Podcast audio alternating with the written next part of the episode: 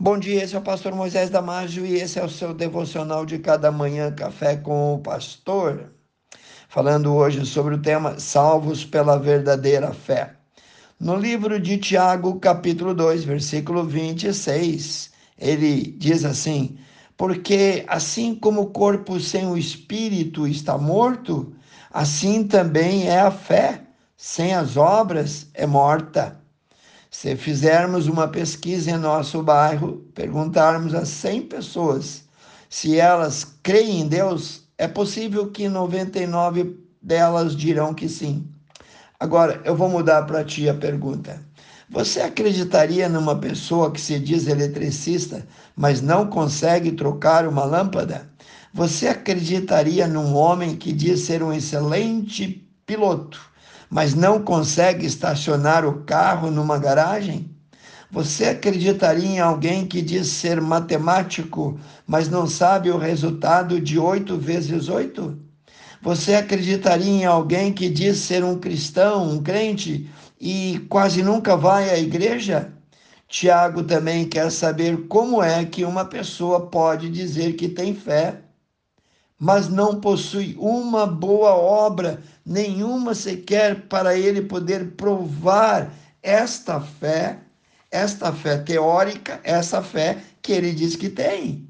O problema é sério, pois Tiago está condenando aqueles que gostam de dizer que têm fé, mas falam isso só de boca para fora. E como nesse caso, tem muitos, e bota muitos nisso que acreditam ser crentes, mas na verdade têm uma fé morta, uma fé que não existe. É triste, é vergonhoso, mas é realidade.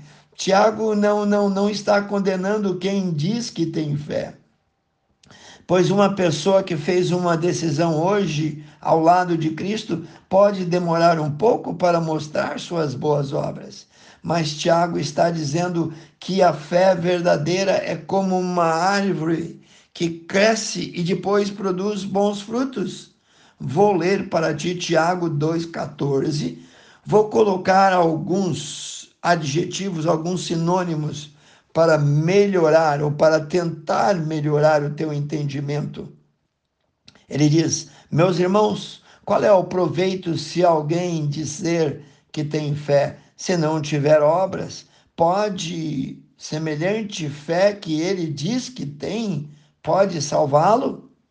O versículo que lemos é uma pergunta.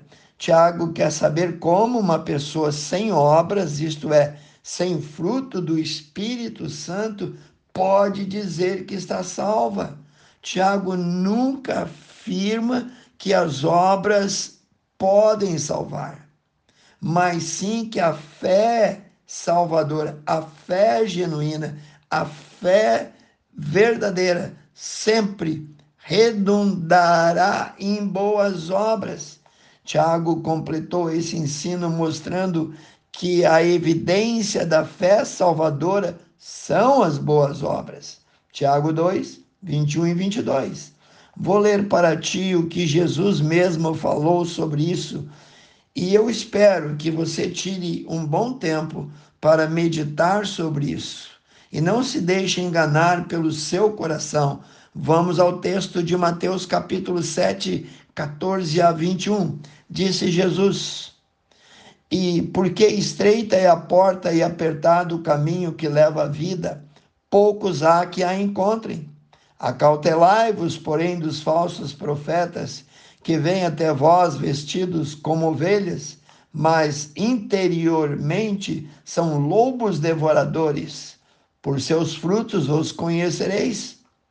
Porventura colhem-se uvas dos espinheiros ou figos dos abrolhos? Assim, toda árvore boa produz bons frutos, e toda árvore má produz frutos maus não pode a árvore boa dar maus frutos, nem a árvore má dar bons frutos. Toda árvore que não dá bom fruto corta-se e lança-se ao fogo. Portanto, pelos seus frutos os conhecereis. e nem todo aquele que me diz Senhor, Senhor entrará no reino dos céus, mas aquele que faz a vontade de meu Pai que está nos céus. Quero terminar deixando claro que todo crente em Jesus Cristo sempre deve fazer boas obras, porque ele é salvo e não para ser salvo. No livro de Efésios, capítulo 2, versículo 8 e 9, nós lemos: Porque pela graça sois salvos por meio da fé. Isso não vem de nós, é dom de Deus. Não vem das obras para que ninguém se glorie. Quero orar por ti, amantíssimo Deus e eterno Pai. Abre as portas, Senhor, da salvação. Porque a tua palavra diz que a fé vem pelo ouvir e ouvir da palavra de Deus. Que cada um possa entender, Senhor, que existe a fé genuína, a fé geradora da salvação e essa fé colocada no sacrifício que Jesus fez na cruz do Calvário. Abençoe cada um que ouviu esse devocional, Senhor.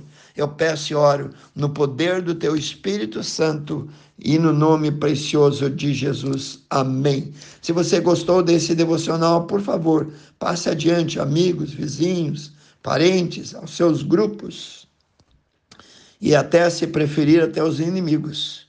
Que Deus te abençoe e eu te vejo no próximo Café com o Pastor.